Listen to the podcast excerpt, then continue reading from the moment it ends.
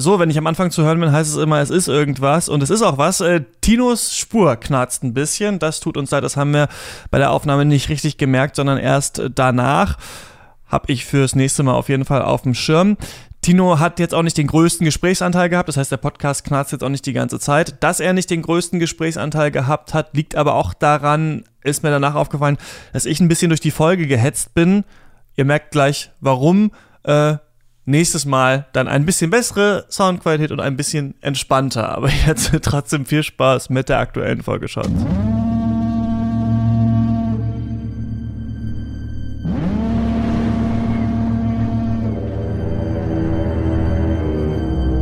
Sage mir, warum wird ein Holzfäller mit einem Mal Leuchtturmwärter?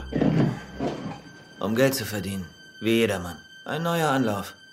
Auf der Flucht.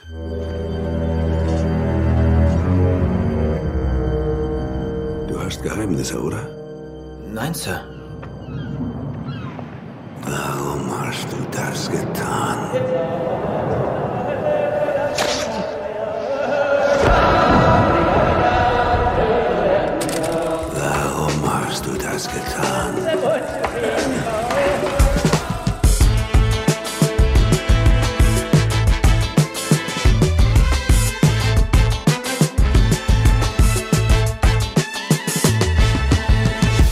Ihr hört Shots, den kritischen Filmpodcast von Detektor FM. Heute mit Lukas Bawenschik. Hallo. Und Tino Hahn. Hallo. Und ähm, wir werden alle Zeuge, wie zwei Männer in den Wahnsinn getrieben werden. Und über The Lighthouse sprechen wir auch noch. Ha, den Joke habe ich schon mal gemacht. Scheißegal. ich bin Christian Eichler. Hallo. Ja, ich bin ein bisschen äh, gehetzt, weil ich im Kopf hatte, wir zeichnen eine Stunde später auf. Äh, ich war noch, habe noch das Skript gelesen und mich über Karl Gustav Jung informiert, hier in Unterhose bei mir zu Hause auf der Couch. Und dann las ich auf Twitter, Mist, ich muss eigentlich schon im Podcast sein. Deswegen äh, rutschen wir da jetzt einfach so mal zusammen rein. Wie geht's euch? War das bei euch auch? Nee, bei euch war es nicht so, denn ihr wart, ihr wart pünktlich. Wie fühlt es sich an, pünktlich gewesen zu sein und der Host ist zu spät? Ne, ich habe schon Tino vorgeschlagen, dass wir die Sendung einfach ohne dich machen, dich ersetzen. Also das kriegen wir auch hin. Hallo und herzlich willkommen bei Shots, dem kritischen Filmpodcast bei Detektor FM. Also Tino, wow, wie fandest du den Film? Ich fand ihn sehr gut. Festzustellen, du hast recht. Können wir jetzt dann überspringen. Und dann lassen wir auch immer fertig. Leerstellen für dich. Da kannst du dann im Nachhinein noch deine eigenen Gedanken reinprojizieren. Also wir hatten schon alles geplant. Ja, wir hatten so, Christian, wie fandst du das denn? Dann lassen wir so 30 Minuten Zeit für einen Endlosmonolog von dir, den ja. regelmäßigen Zuhörer ja, sehr gerne Jung, mögen. Das weiß ich ja übrigens nicht. Ach so. Aber, ja, aber, ich, aber ich tue einfach mal so, ja.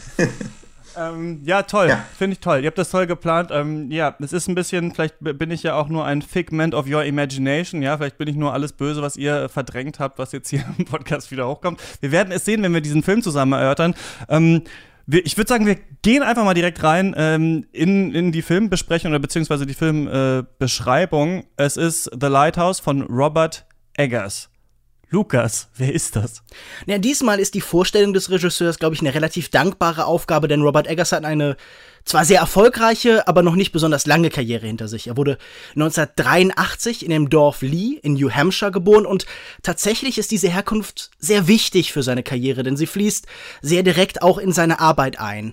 Seine beiden bisherigen Langfilme The Witch aus dem Jahr 2015 und The Lighthouse, über den wir heute sprechen, spielen beide genau dort, wo er herkommt, in Neuengland. The Witch hat im Original sogar den Titelzusatz A New England Folktale. Es geht also um diese Region im Nordosten Osten der USA, um die dichten, hohen, gruseligen Wälder.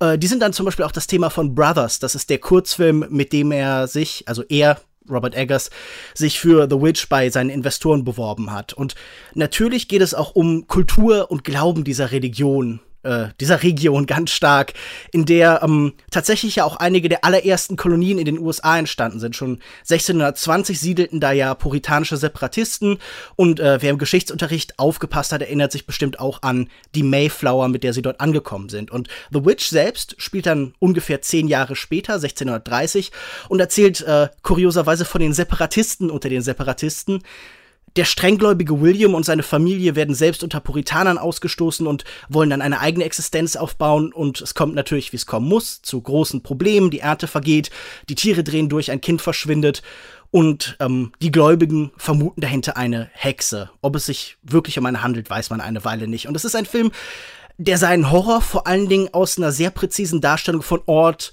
und Zeit gewinnt. Aus diesem beschwerlichen Leben im 17. Jahrhundert und vor allem aus diesem omnipräsenten Gefühl von göttlicher Strafe und satanischer Versuchung für diese Gläubigen. Und ich glaube, genau dieses Heraufbeschwören von sehr spezifischen Orten und einer sehr spezifischen Zeit geht es Eggers auch ganz im Allgemeinen. Sowohl bei The Witch als auch bei The Lighthouse hat er sich sehr bemüht, Kulissen, Requisiten und vor allem Dialoge ganz präzise an die Geflogenheiten der jeweiligen Epoche anzupassen. Beide Filme arbeiten stellenweise mit Zeitdokumenten, mit Archivware und übernehmen Sätze und Wörter komplett. Bei The Lighthouse etwa hat er reale Aufzeichnungen von Leuchtturmwärtern aus dem 18. und 19. Jahrhundert gesammelt und bezieht sich auch auf Texte von Herman Melville. Und für The Witch hat er zum Beispiel auch da diskutiert mit Experten für Landwirtschaft im 17. Jahrhundert, um deren Farmarbeit präzise darzustellen. Und Teile des Drehbuchs hat er sogar direkt in einem Museum geschrieben. Also wenn ich das jetzt runterbrechen würde, würde ich sagen, ähm, drei Punkte machen Robert Eggers für mich in seiner frühen Karriere jetzt aktuell auf, äh, aus. Nämlich zum ersten, er ist ein Regisseur von Evokation und Historizität. Er nähert sich ganz naturalistisch, ganz präzise an Schauplatz und füllt ihn dann mit Übernatürlichem und Magischem.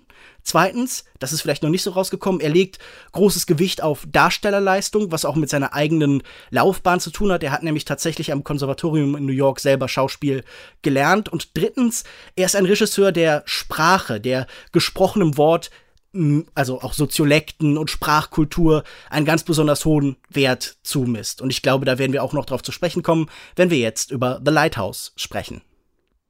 Ja, wie fandst du The Witch, Lukas?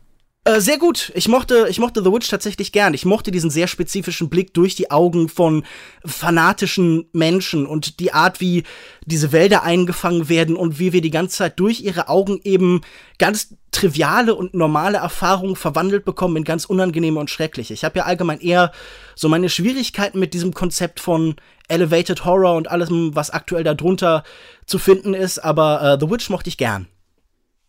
Okay, das wollte ich wissen. Wie war das bei dir, Tino? Ich mochte den auch gern. Also ich fand, er ist dann schwächer geworden, als die Hexe dann wirklich aufgetaucht ist, was ja schon relativ am Anfang passiert. Aber sie gerät ja dann wieder über weite Zeit in den Hintergrund. Und ich mochte auch dieses normale, banale Alltagsleben, wo dann immer mehr diese, ja, dieser Aberglaube eintrifft, diese religiöse Interpretation von dem Ganzen, was da passiert. Fand ihn aber gegen Ende hin dann auch immer schwächer. Mhm. Ich mochte den auch ganz gerne, aber ich weiß gar nicht mehr jetzt genau, warum. Ich glaube, die Mischung aus diesen ganzen Teilen, die bei mir für mich bei The Lighthouse nicht so gut funktioniert wie da, äh, funktioniert hat wie da, fand ich da damals ganz gut. Ähm, Tino, The Lighthouse. Äh, zwei Männer auf einer Insel mit einem Leuchtturm. Genau. Oder passiert noch mehr? Ein bisschen. Also es gibt Willem Dafoe, der den Thomas Wake spielt. Wake, den Nachnamen könnt ihr euch schon mal merken. Da kommen wir in ungefähr zweieinhalb Stunden Analyse und Interpretation nochmal drauf zurück, was das alles bedeuten könnte. Und es gibt noch Robert Pattinson, der Ephraim Winslow spielt. Die sind Leuchtturmwärter, die eigentlich sich gemeinsam eine viertwöchige Schicht auf einer kleinen Insel an der Küste von Neuengland teilen sollen. Und natürlich ist die Insel auch ähnlich zerklüftet und karg wie das Innenleben der beiden Protagonisten, weil sie dann auch nach und nach offenlegen, wenn sie immer mehr in den Wahnsinn abdriften. Denn Tom macht schon von Anfang an klar, dass er sich nicht so an die Regeln des Handbuchs für Leuchtturmwärter halten möchte denn das sieht vor, dass sie sich eigentlich die Schichten abwechseln. Aber er macht gleich klar, hey, nur ich bin oben im Turm und auch nur ich darf mich ums Licht kümmern, während Ephraim die Nachttöpfe ausleeren darf, Brennholz sammeln, Wäsche machen muss und alle anderen kleinen Tätigkeiten in ihrem gemeinsamen Männerhaushalt. Und das ist dann auch relativ schnell klar, dass dann die von Anfang an angespannte Atmosphäre sich immer weiter intensiviert und Ephraim wird immer misstrauischer gegenüber Tom, zumal er dann rausfindet, dass sein ehemaliger Assistent gestorben ist, nachdem er dem Wahnsinn verfallen ist. Und Tage und Nächte verstreichen eigentlich immer in völliger Monotonie, die nur dadurch unterbrochen wird, dass Ephraim ab und an auf die kleine Figur einer Meerjungfrau masturbiert, die er gleich an seinem ersten Tag in einem Loch in einer Matratze gefunden hat. Ich weiß zwar nicht, warum jemand den Finger in ein Loch in einer Matratze reinsticht, aber das wurde natürlich gebraucht, um die Handlung auch in Gang zu bringen. Und es gibt dann natürlich immer auch die ritualartiger anmutenden Besäufnisse mit Tom, wo immer eine Mischung aus Misstrauen, homoerotischer Anziehungskraft und langsam abdriftenden Wahnsinn herrscht. Und ja, über allem kreist dann auch immer wieder eine einäugige Möwe, die Ephraim zu verspotten und zu provozieren scheint. Und Tom warnt ihn immer wieder, dass es großes Unglück bringen würde, weil es sich aus seiner Sicht, seinem eigenen Aberglauben bei Möwen um die seelenreinkarnisierter Segler handelt, die auf hoher See ums Leben gekommen sind. Und als dann das verbotene, gesprochene Schiff nach vier Wochen nicht kommt und sich auch noch die als Notreserve vergrabenen Vorräte als ausschließlich Alkohol entpuppen, bricht sich bei den beiden der Wahnsinn endgültig Bahn und der Film ist gerade mal bei der Hälfte seiner Laufzeit angekommen.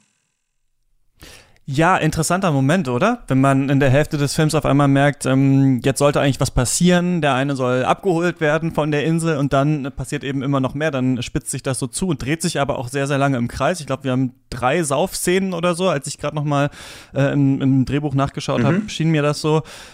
Das übrigens interessant ist, kann man sich online durchlesen. Ähm, witzig, wenn man einen Film, weiß ich nicht, wann, wann wir The Witch, äh, nicht The Witch, The Lighthouse gesehen haben, ich glaube vor vier Wochen oder sowas, mhm. das dann nochmal so anhand des Drehbuchs nochmal so den ganzen Film im Kopf abspielen lässt. Und da sind ja auch in diesem Drehbuch auch Interpretationen auch schon drin, ne? Also was die Charaktere fühlen und mhm. so weiter, bekommt man nochmal ein anderes Bild, äh, als das man, das man im Kino gesehen hat. Ich hatte trotzdem nach dem Film, also ich am Anfang dachte ich, ah, toll, interessante Welt, die Eggers hier aufbaut und dann so ab der Mitte, in dem sich das dann immer weiter in diesen Kreislauf aus Suff und Wahnsinn dreht, dachte ich irgendwann, hm, aber warum soll ich mir das eigentlich anschauen? Was will der mir hier eigentlich erzählen? Was ist eigentlich daran interessant? Und habe so ein bisschen tatsächlich das Interesse daran verloren und jetzt im Nachhinein versucht wieder aufzubauen.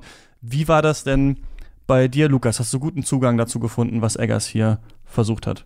Naja, das Problem ist, dass wir hier keinen Videopodcast haben, sonst könnte ich jetzt einfach so mit den Schultern zucken. So war schon ganz in Ordnung. Es war so halbwegs amüsant.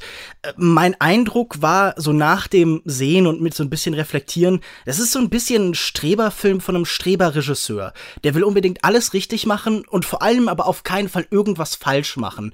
Und deshalb ist das die Summe von so ganz akribisch gesammelten und ganz exakt engagierten, äh, arrangierten Teilen. Aber Eggers hat diese, ja, diese wahnsinnig dumme Eigenschaft, Filme machen und damit irgendwie halt auch Kunst, eben auf genau dieses Arrangieren und Auffüllen zu reduzieren, als wären Künstler und Kuratoren so eigentlich mehr oder weniger dasselbe. Er nimmt hier ganz viele Dinge, die theoretisch sehr gut sind, das Bühnenbild, die Kameraarbeit, die Schauspieler, aber das heißt ja nicht, dass daraus ein ganz guter Film entsteht, sondern es ist vor allen Dingen und dieser Eindruck hat sich dann gerade noch mal auch beim Lesen und auch mit dem Auseinandersetzen und sich anzugucken, was der in Interviews und so gesagt hat, bestätigt, das ist vor allen Dingen so ein Designfilm. Also es ist so düster, kitschiges Ikea-Kino. Hast du es auch so gesehen, Tino? Also ich mochte den Film schon sehr gern. Ich habe den auf dem Filmfestival in Sitges gesehen, auch zu einer 23 Uhr Vorstellung mit ausverkauftem Publikum. Also es war von der Stimmung mochte ich das wirklich alles sehr gern, aber ich finde auch, dass es in erster Linie ein Showcase für alle Beteiligten ist, außer den Drehbuchautoren, beziehungsweise die Drehbuchautoren. Robert Eggers hat es ja zusammen mit seinem Bruder geschrieben und je weiter die Handlung voranläuft, desto mehr merkt man eigentlich, so viel steckt da eigentlich gar nicht drin. Es ist halt nur mal anders verpackt worden mit dieser 1 zu 1,9 zu 1 Format Auflösung des ganzen Films. Aber im Prinzip macht er ansonsten nichts Neues. Also diese Story, dieses Zerrissenheit oder was auch immer, diese induzierte wahnhafte Störung, die zwischen den beiden herrscht, das hat man halt in anderen Filmen auch schon ähnlich aufbereitet bekommen. Und gerade was du auch sagtest, im Mittelteil durch diese drei Besäufnisszenen, es zieht sich halt unheimlich, bevor die Handlung wieder vorangeht, ohne irgendwelche nennenswerten Erkenntnisse zu bringen, außer das, was wir eh schon wussten, dass Willem Dafoe und Robert Pattinson extrem gut schauspielern können. Aber warum findest du das denn so hohl, Lukas, was da passiert? Also war, du sagst, er arrangiert hier vieles, aber, oder nee, ich sag, ich gehe mal von einer anderen Richtung ran. Ich finde nämlich das eigentlich ja immer interessant, wenn Filme so arrangiert sind. Ich habe ja Spaß daran, mir zu überlegen, was könnte ein Zugangsschlüssel zu einem Film sein oder wenn der Film die Antwort ist, was ist dann die Frage gewesen oder so. Aber ich finde, dass man hier also er arrangiert sehr, sehr viel, das für Verschiedenes stehen könnte, bleibt aber am Ende so einem uns ein richtiges Statement eigentlich schuldig, bei dem man dann denkt, nachdem man den Film gesehen hat, ah, okay, mit diesem Zugang ähm, könnte man die eine Lesart ansetzen mit diesem Zugang eine andere. Ich habe das Gefühl, er überfrachtet das eben so ein bisschen, dass man am Ende sagen kann, ja, hier war wahrscheinlich viel drin. Er sagt das ja auch selbst, ne? also ich fand das interessant, in den Interviews gibt er ja tatsächlich den Leuten Schlüssel an die Hand. Er sagt, ja, ähm, Willem Dafoes Charakter ist äh, Proteus, so ein bisschen ein Gott des Meeres aus, aus der griechischen Mythologie und äh, Robert Pattinson wahrscheinlich Prometheus, aber wenn man sich damit ein bisschen beschäftigt, dann denkt man sich, ja gut, aber warum eigentlich? Also, also, sagt uns das tatsächlich was? Oder klingt das halt cool, wenn er sagt, die waren, die waren die? Wie war das? Und deswegen habe ich das Gefühl, also ich hätte es gerne, um das zu sagen, fast ein bisschen klarer gehabt, als mhm. er das am Ende gemacht hat. Na, ich finde das ja erstmal nicht schlimm, wenn du, wie du das beschreibst, Angebote machst. Ich finde es ja gut, wenn ein Film auch so ein bisschen Freiheit eigentlich anbietet. Aber ich glaube, das tut er letztendlich dann doch nicht, weil hier alles so ganz genau seinen Platz hat, weil alles eben äh, du hast es gerade so ein bisschen angedeutet, ganz konkret auf irgendein Konzept verweist, auf irgendeine Idee verweist. Das ist halt ganz stark auch so eine, so eine epigonische Zitatesammlung. Wie schon beschrieben, Melville und natürlich ist da später Lovecraft und vielleicht Schaugeschichten von Samuel Taylor äh, Coleridge und es geht, glaube ich, auch in Interviews bei ihm ganz oft um Sarah Orne Jewett und natürlich geht es dann auch um Regisseure wie Bergmann, so der Schutzheilige von Leuten, die auf kleinen Inseln langsam wahnsinnig werden und Kubrick und äh, dieses Seitenverhältnis lehnt er an zum Beispiel an Filme von Georg Wilhelm Papst. Und ich glaube halt, was mich daran stört, ist zum einen das, was Tino auch schon so ein bisschen angesprochen hat, die fehlende, ich nenne es jetzt nicht Neuheit, aber so diese ganz starke Orientierung an anderem. Nämlich so dieses White Elephant Art-mäßige, was Manny Faber beschrieben hat. Kunst, die sich ganz stark an großen, gewichtigen Vorbildern orientiert und deshalb ganz klar in genau dem Rahmen bleibt, den die eben vorgeben. Und deshalb hatte ich auch das Gefühl, gerade dieser Bildkader, der da angedeutet wird, das ist fast wie so eine Metapher für diese engen Grenzen, die er sich als Regisseur selber setzt. Und alles, was der hier behauptet an, an Wahnsinn, an Absonderlichkeit, an Ausbruch, das ist halt im Inhalt und in der Form eigentlich gar nicht gegeben, sondern ich finde, der bleibt dafür, dass der versucht, so abzudriften und auch uns das Zeitgefühl zu nehmen, uns ein Gefühl von Isolation, von Einsamkeit und Enge zu geben, dass er das auf so einer rein sensorischen, auf so einer rein sinnlichen Ebene alles auch gar nicht schafft, weil er sich die ganze Zeit widerspricht, weil er die ganze Zeit ähm, das Zeitgefühl wegnehmen will, aber dann auch Momente relativ klar arrangiert, weil er versucht, uns Isolation zu geben, aber gleichzeitig auch viele offene Bilder hat und auch ein Gefühl von, von Einsamkeit. Also es ist so, es soll Lagerkoller sein, man soll mit jemandem eingeschlossen sein, aber dann ist man isoliert und das alles läuft so gegeneinander und ich habe das Gefühl, das funktioniert einfach nicht. Dafür ist der zu sehr in sich geschlossen und äh, wenn du redest von Interpretationen, ja, aber der erlaubt dir halt keine Interpretation, die nicht direkt vorgegeben werden von äh, Eggers selbst. Aber find, also da würde ich jetzt mal widersprechen. Findest du denn, dass, dass das wirklich so schlecht abgebildet wird, dieser Lagerkoller, dieses, dass die beiden zusammen auf diesem, äh, in diesem Leuchtturmhäuschen sind, auf dieser Insel sind, dass niemand kommen wird? Also ich finde zum Beispiel, dass das ganz bravourös eigentlich geleistet wird von diesem Film. Also wie man wirklich hier, also steht er auch im Skript tatsächlich, hier riecht es nach Rauch und äh, nach ja. Salz und ich finde, so riecht es aber auch, wenn du im Kino sitzt, obwohl das natürlich noch kein Geruchskino ist. Also diese morschen Platten, auf denen die sich bewegen, diese die super halt eklige halt Häuschen, in dem die, die sind. So in dem in ähm, dann diese ganzen Körperflüssigkeiten, die Leute ins Gesicht kriegen, also äh, Sperma, Kacke, Pisse, alles ist da hier dabei. So, ich finde schon, dass man so diese Gischt, die dauernd hochfliegt, also ich finde schon auch, wie der Wind da durch diese Balken zieht. Also ich finde schon, dass das ein ganz doch so erfahrbarer, ekelhafter Einsiedlerfilm doch auch ist. Also das finde ich zum Beispiel, das hat er gut geschafft in dem Film. Hm also das, das ist jetzt natürlich einfach erstmal irgendwie ein Affekt. Das ist vielleicht einfach bei mir nicht angekommen. Ich habe davon sehr wenig gemerkt. Der ist sehr stark direkt eben an der Grenze der Leinwand geblieben für mich und ich hatte diesen Eindruck eben überhaupt nicht, sondern ich habe den, wie schon anfangs beschrieben, mit so einem milden Amüsement äh, gesehen, weil er hat ja auch diesen Humor, der für mich auch stellenweise fast so ein bisschen was von so einem Verteidigungsmechanismus hat. Der wirkt dadurch, dass er diesen Dialog-Pathos sich so ganz lange aufbauen lässt und dann sticht er da mit so einer Nadel rein und lässt den alles in sich zusammenstürzen. Das ist ja 90 Prozent der Gags. Wir haben hier so einen ganz lang aufgebauten Streit und dann geht's irgendwann um äh, die Frage, ob er denn mag, wie er kocht. Und das ist ein super lustiger Moment, aber damit verirrt er sich auch so ein bisschen zwischen diesem extrem Ernsten, das er stellenweise erzählen will, das, wo er auch auf, der, auf dessen Note er auch endet. Also er endet ja mit dem, mit dem Mythischen und mit dem Pathetischen und halt diesem Humorvollen. Und es kommt für mich alles einfach nicht gut zusammen, sondern wirkt für mich einfach so, ja, hier hat man noch ein Element, das da dran geklatscht ist. Und wie du das schon beschrieben hast, dieses Sensorische, das kam bei mir halt eben überhaupt nicht an. Also so als reines Überwältigungs-, Überzeugungskino finde ich The Lighthouse schon sehr stark, aber hm. ich verstehe halt auch den Lebensantrieb von den beiden nicht. Also in meiner Welt oder Wahrnehmung, um dem Wahnsinn anheimzufallen, muss ich noch irgendeinen Grund haben, warum ich überhaupt existiere. Und der wird für mich halt überhaupt nicht klar. Aus meiner Sicht müssten beide eher komplett phlegmatisch und apathisch werden, aber sich nicht immer weiter in so eine Hysterie reinsteigern. Ich finde den Film ja auch ähnlich wie das Turiner Pferd von Bellatar, der auch in Schwarz-Weiß ebenfalls Leute, zwei Menschen zeigt, die in einem engen Raum, also da in dem Fall in einer Hütte gefangen sind, während um sie herum die Welt tost und stürmt und eigentlich auch zusammenbricht. Und die sind komplett apathisch und teilnahmslos, eben weil sie wissen, okay, das war's, das ist unsere Endstation.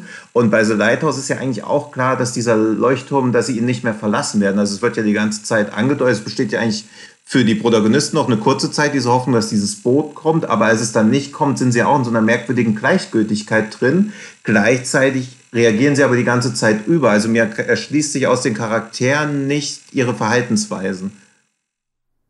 Hm. Na gut, die sind in so verschiedenen Rollen gefallen. Ne? Im Skript heißen die ja auch nur jung und alt mhm. tatsächlich. Und so ein bisschen sollen das ja so Archetypen von Männern auch sein. Der eine vielleicht der Vater, der andere der Sohn, die sich so aneinander abarbeiten. Der eine, William Defoe, gibt die Regeln, der andere, ähm, der eigentlich die Erleuchtung will, der eigentlich da oben in diesen Leuchtturm rein möchte, ähm, wird die ganze Zeit abgestraft und wird äh, beleidigt. Und ja, ich hatte dann auch gelesen, dass äh, ne, Robert Eggers äh, großer Fan von Carl Gustav Jung ist und weil ich noch nie was von Jung äh, gelesen hatte, dachte ich, ich informiere mich mal so ein bisschen, was hat Jung eigentlich so gesagt, was ist denn eigentlich, was ist so sein, seine Zugabe zur Psychoanalyse und so weiter.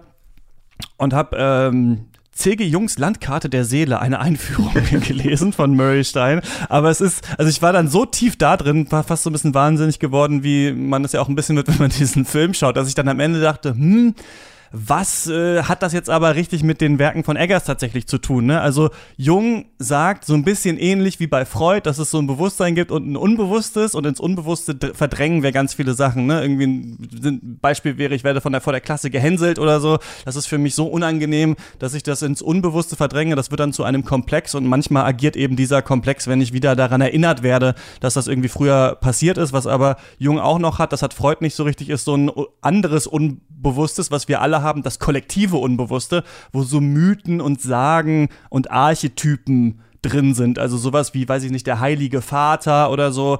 Davon sagt Jung, das muss ja auch irgendwie schon in uns drin sein, damit wir das dann in der Welt erkennen können. So ein bisschen umstritten, aber so ganz interessant. Und in diesem Film hier, das Einzige, was ich quasi interessant finde anhand von Jung, denn es ist ja so, dass auch im, äh, also witzig finde ich, nicht nur, sorry, Robert Eggers sagt in Interviews, dass das hat ja was mit äh, Jung zu tun oder das hat ja was da und damit zu tun, sondern das Skript bzw. der Film gibt einem ja auch selber Interpretationsmöglichkeiten an die Hand. Ne? Also irgendwann sagt ja Willem Dafoe zu Robert Pattinson, vielleicht bin ich, wahrscheinlich bin ich ja nur ähm, einfach von dir imaginiert, wahrscheinlich gibt es mich ja gar nicht zum Beispiel. Ne? Oder Robert Pattinson wirft zurück auf Willem Dafoe, du bist nicht mein Vater. Und so habe ich das Gefühl, kann man das schon so ein bisschen nach, nach Jung vielleicht lesen, dass die, also das, was wir sehen, quasi nur so die, der Umgang von Robert Pattinson mit dem ist, was eigentlich früher passiert ist, was er früher getan hat. Das hat ein Trauma ausgelöst nach Karl Gustav Jung. Das ist jetzt ein Komplex, der in ihm drin ist. Und der reagiert jetzt auf Willem Dafoe. Und der wird quasi auf dieser Insel immer wieder damit konfrontiert, was er selbst getan hat. Könnte ich noch ein bisschen näher sagen, wenn wir noch einen Spoiler-Teil machen. Aber das kann man schon so ein bisschen so lesen. Aber es ist nicht so, dass man jetzt Jung liest und denkt, ach klar, so wie ich das bei Bourdieu und äh, Dingens Parasite dachte, ach stimmt, hier ist das alles drin, sondern es ist so, ja, das kann man da reinlesen, muss man aber nicht. Ja, ich finde dieses kollektive Unbewusste da eigentlich auch recht spannend, weil ich finde schon, dass beide wie so eine es gibt ja diese induzierte wahnhafte Störung, um die es auch bei die 102 Trennlichen von Cronenberg oder äh, Bug von William Friedkin geht. Und das ist ja wie so eine psychotische Infektion. Also es wirkt ja schon so, als ob sich gegenseitig immer mehr mit ihren wirren Gedanken anstecken. Und ja. das finde ich als Idee auch reizvoll. Gleichzeitig ist aber diese Fülle an Interpretationsmöglichkeiten auch so reichhaltig, dass im Prinzip jede Interpretation, die man äußert, sie ist halt richtig. Was eine Stärke und eine Schwäche gleichzeitig ist, weil ich kann diese Prometheus-Sache verfolgen, weil machen wir noch einen Spoiler-Teil? Wie, wie handhaben wir das damit? Ja, wollen wir einfach den jetzt mal anfangen? Ja, auf. Wenn man nicht okay, so viel Zeit. dann beginnt jetzt okay, das. Dann machen wir jetzt ein, dann beginnt jetzt ein Spoiler-Teil. Ähm, unsere, ich mache Zeitmarken in die Podcast-Notes, dann könnt ihr gucken, okay. wo unser Fazit dann ist, wenn der Spoiler-Teil wieder vorbei ist. Also das Ende erinnert ja zum Beispiel schon stark an diese Story von Prometheus, der den Göttern das Feuer gestohlen hat. Er fällt dann, ist im Leuchtturm, sieht dieses Licht, fällt dann aber die Treppe runter, wird also quasi von Zeus dafür bestraft, liegt dann auf diesen Felsen, während die Seemöwen an seinen ja, und das sind dann halt die Adler, die Prometheus jede Nacht die Leber rausfressen, die Leber rausfressen, Alkohol frisst die Leber, das ist ja schon fast eine lächerliche Interpretationsmöglichkeit, die sich da noch auftut. Und er liegt dann ja auch nackt und weit abseits von der eigentlichen Position des Leuchtturms. Also der Leuchtturm könnte dann wieder das Fegefeuer symbolisieren und dass er dann da nackt liegt ohne seine Kleidung, die er in der Szene vorher noch anhat, noch ohne den Leuchtturm kann wieder symbolisieren, dass er endgültig in der Hölle angekommen ist. Es kann sein, dass Willem Dafoe gar nicht existiert, wie er auch im Film schon erwähnt wird. Es kann sein, dass es einfach zwei verrückte Verrückte sind. Also jede Interpretationsmöglichkeit ist vorhanden. Was ich nur davon, was ich äh, sagen wollte, was ich ganz interessant finde, ist, äh, nur bei Jungen, da gibt es diesen Pro Prozess der Individuation, heißt das. Also wie man als Mensch äh, irgendwann zu sich selbst kommt. Und Jung sagt, das passiert quasi, indem man älter wird, sowieso in verschiedenen Lebensstadien, aber es kann auch durch Psychotherapie verstärkt werden. Und die quasi die letzte Stufe dieser Individuation ist, dass man seine verdrängten Dinge rausholt und sich bewusst anschaut und damit irgendwie abfindet, dass man die hat. Und vorher versucht man die eher zu, also vorher gibt es die noch gar nicht, da ist man ein Baby, dann ähm, spiegelt man alles auf Mutter und Vater, dann vielleicht in die Kirche und sowas und irgendwann, und dann denkt man, wie wir wahrscheinlich alle, ja, alles ist nur rational, Menschen sind rational und irgendwann irgendwann merken wir, Moment, das ist quasi der große Punkt bei Jung, irgendwann merken wir, dass diese Sachen, an die wir als Kinder mal geglaubt haben oder an die wir als Religiöse geglaubt haben, dass die vielleicht nicht im Himmel existieren, aber dass die in uns drin, in diesem kollektiven Unterbewusstsein vielleicht drin sind und damit müssen wir uns irgendwie beschäftigen. Deswegen finde ich diese Stelle, in der ähm, Willem Dafoe sagt, bin ich nicht vielleicht nur von dir imaginiert,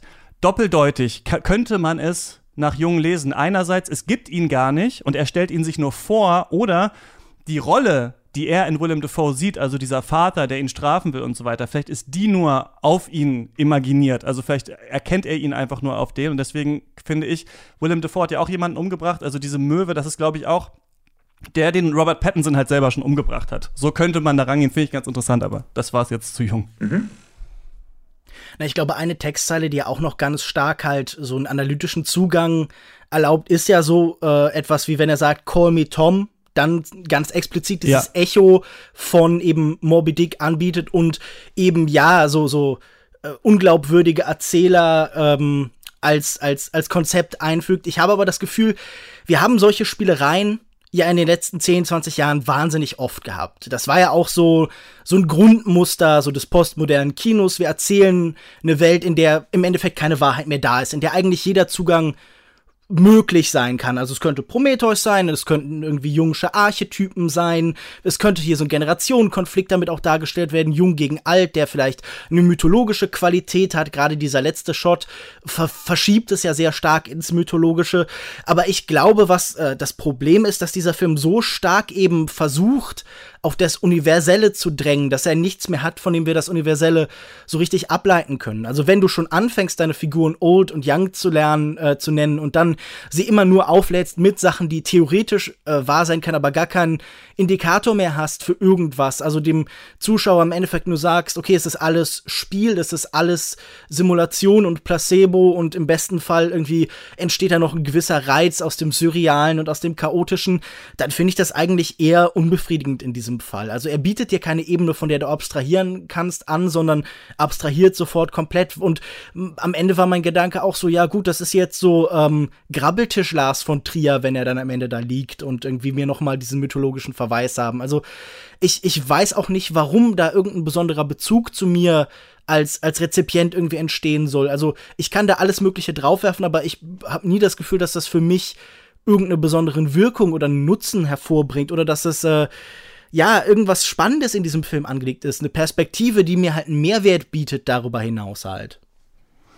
Hm. Aber, na, da würde ich jetzt nochmal gegenhalten wollen. Was meinst du denn, wa was fehlt diesem Film? Also, du sollst jetzt nicht sagen, der Film, weiß ich nicht, wenn da weniger Möwen drin wären, dann wäre perfekt oder so. das, das war das Hauptproblem. Also, ich finde, man hat ja auch oft so als Kritiker, dass man dann so sagt, so, ja, hm, war schon alles nicht schlecht, aber könnte auch alles sein, so, ist mir zu simpel oder so, oder ist mir zu blöd oder ist mir zu, zu obercool oder so. Aber an sich könnte man ja auch sagen, ey, der Film hat erstmal für natürlich, wenn man jeden Film vor der kompletten Filmhistorie betrachtet, ist alles wahrscheinlich irgendwo ein Derivat von irgendwas anderem. Aber wenn man sagt, okay, so ein Film in diesem Format haben wir jetzt so lange in dem immerhin vielleicht US-amerikanischen größeren Indie-Kino, was vielleicht Oscar nominiert wird, länger nicht gesehen.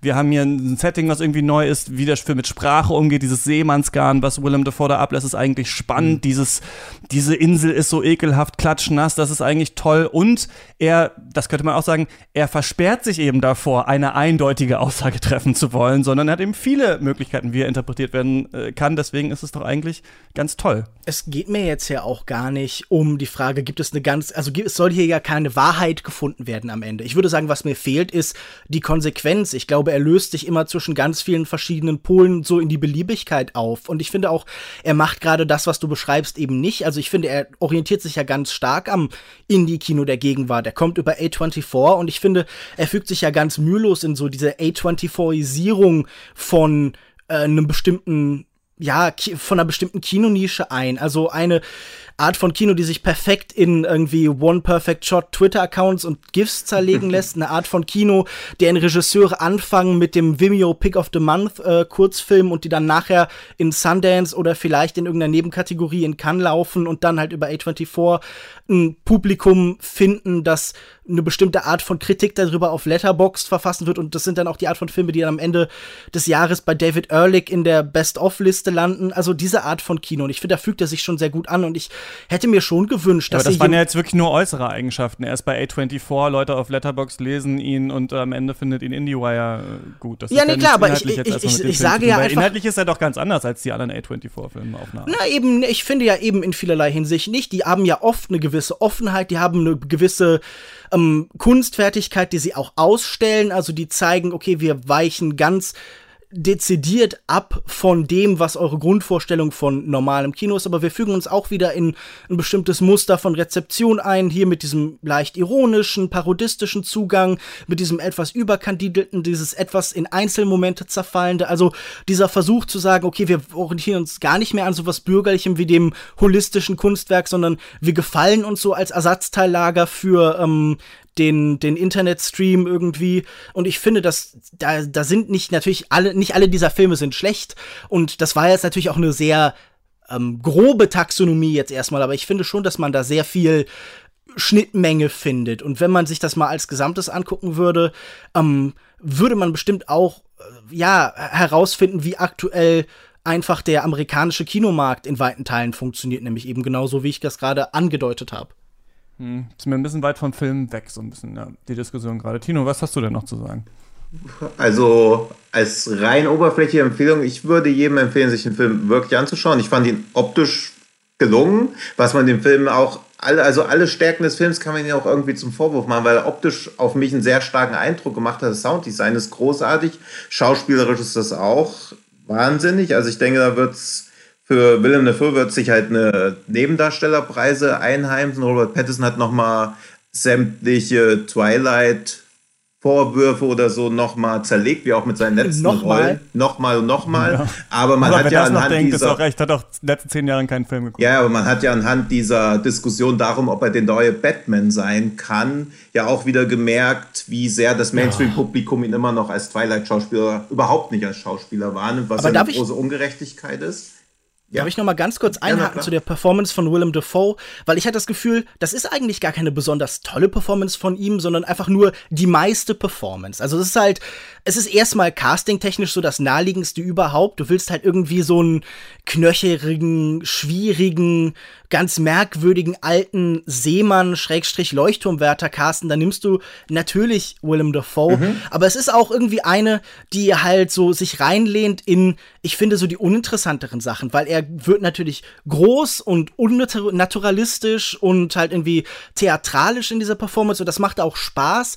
Aber ich weiß gar nicht, ob ich das so eine besonders aufregende überragende Performance finde. Die hat man oft von ihm gesehen. Und ich finde zum Beispiel sowas wie, was er jetzt zuletzt oft gemacht hat, diese sehr viel ruhigeren Sachen, die ähm, zum Beispiel in Abel Ferrara, in Pasolini oder in Tommaso aus ihm rausholt, viel interessanter. Und nur weil eine Performance halt so ein Konzentrat von jemandem ist, heißt das nicht, dass sie die beste von ihm ist oder dass sie eine besonders bemerkenswerte ist. Also Robert Pattinson fand ich gut wie immer.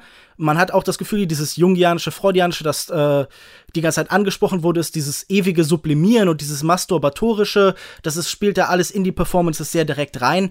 Aber gerade Willem Dafoe finde ich amüsant, aber jetzt irgendwie nicht besonders so bemerkenswert und preiswürdig. Ja gut, das ist sowieso keine spannende Kategorie, aber preiswürdig auch nicht. Du bist echt selber so ein kleiner Willem Dafoe, der hier mit der Axt das Film wirklich äh, klitzeklein, wirklich Ich mochte du den ja doch eigentlich. Den, ja, du nimmst mir echt hier den, so ein bisschen den Atem. Ich würde ganz gerne noch mal auf diesen, ganz kurz auf diesen Begriff Elevated Horror ja, Ich würde auch ganz kurz, kommen. also ich finde die, ja, die Darstellung von Willem Dafoe auch nicht preiswürdig für aus meiner Wahrnehmung. Es ist ja oft so, dass wenn jemand übertreibt und einfach alles rausholt oder sich auch minutenlang, während er lebendig begraben wird, Dreck ins Gesicht werfen lässt, dass das ja per ja, se schon immer Preise hervorruft. Also ich finde auch Joaquin Phoenix Darstellung und Joker ist halt alles too much, aber sowas wird ja auch belohnt. Oder Sean Penn in diesem Ich bin Sam. Also man hat ja selten jemanden, der Wahnsinn komplett ausleben darf oder einen Schauspieler, der einen Behinderten verkörpern soll. Das ist ja per se immer preiswürdig gespielt, eben weil es so übertrieben ist und gar nicht an der Realität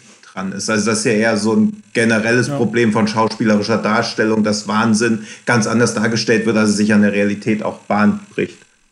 Ja, ich warte ich immer noch auf den Oscar für Vampire's Kiss von Nicolas Cage. Ja. ZB. Ich finde auch ein bisschen, dass es ein Problem der Filmkritik ist. Das habe ich tatsächlich auch bei mir so ein bisschen gemerkt, auch jetzt in einem Jahr Shot, so dass ich das ganz langweilig finde, mir zu überlegen, ob die Schauspieler gut waren in einem Film. Also ich finde das irgendwie diese Frage, das hängt irgendwie, das muss mhm. in jede Rezension, ja, und die Schauspieler waren so toll. Und ich denke mir, ja, die verdienen Millionen Dollar, wenn die da ans Set kommen. So, also ich erwarte, dass sie gut sind. Und wenn es jetzt wirklich mal herausragend war und ich wirklich denke, okay, das ist wirklich eine Leistung, habe ich so noch nie gesehen, mhm. dann kann man das erwähnen. Ansonsten möchte ich eigentlich gerne den Film schauen und nicht Schauspieler, die Rollen spielen. Also ich finde das so ein bisschen da, also man fällt da gerne, wenn man nichts mehr zu sagen hat, sagt man immer, ja, Adam Driver, ganz toll, Marriage Story, aber es geht ja auch um was in diesem Film oder die machen ja noch, noch mehr irgendwie mit einem. Du hast es vorhin angesprochen, Lukas, wollte ich noch einmal kurz zurück, dieses Wort Elevated Horror, das ist, ich habe das erst neulich zum ersten Mal gehört, aber es, so wie ich das verstehe, scheint es ja ein Begriff zu sein für neuere Horrorfilme, die so ein bisschen selbst wissen, dass sie ein bisschen cooler, hipper und also jetzt einerseits im Mainstream sind, andererseits so ein bisschen tun, wir sind eigentlich gar keine richtigen Horrorfilme, ihr könnt uns alle anschauen. Also wir haben ähm, It Follows, The Witch, The Lighthouse, gut, Lighthouse geht vielleicht am wenigsten in diese Horrorrichtung. Ähm, die Filme von Dingens, wie heißt der? Nicht John Peel, ne? Ich wollte John Peterson schon sagen.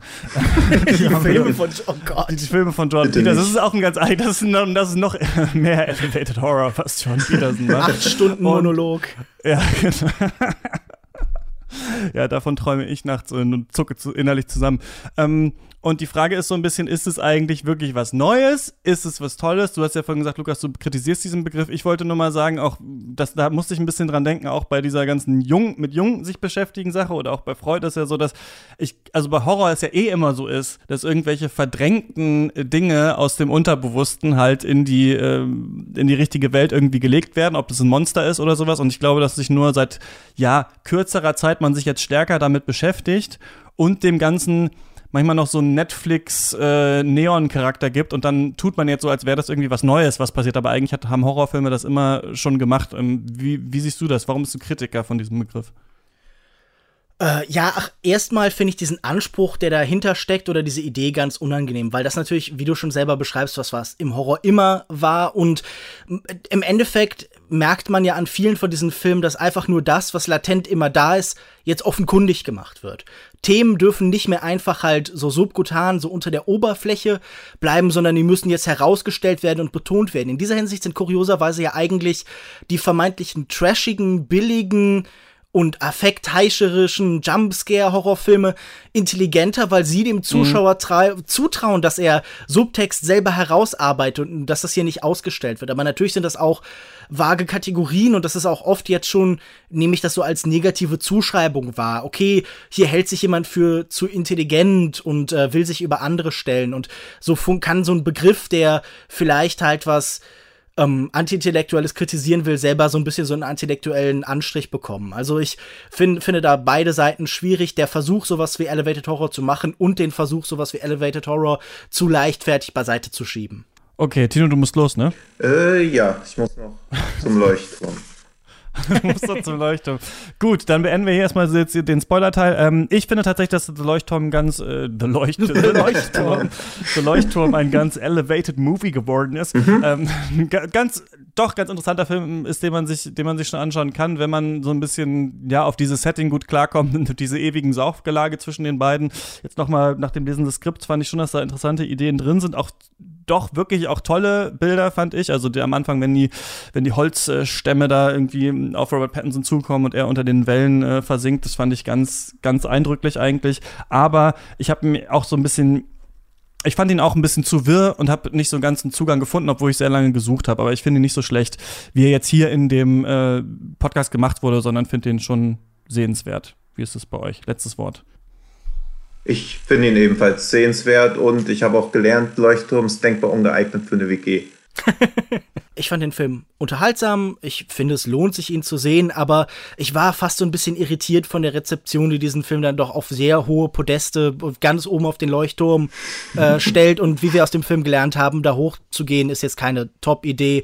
Kann man sich anschauen, aber äh, ich, ich glaube, man verliert jetzt auch nicht viel, wenn man sich stattdessen was anderes anguckt. Ja, Zum Beispiel Marriage Story, über den reden wir hier in der nächsten Woche. Ähm, wenn ihr das nicht verpassen wollt, könnt ihr den Podcast abonnieren. Danke, Tino, danke, Lukas, dass ihr 20 Minuten äh, zu spät aufgrund äh, von meiner Verspätung hier mit mir diesen Podcast gemacht habt. Ja, sehr gerne. Ja, sehr Danke für die gerne. Einladung. Ja. Und äh, euch da draußen viel Spaß im Kino und beim Stream. Bis zum nächsten Mal. Tschüss. Tschüss. Tschüss.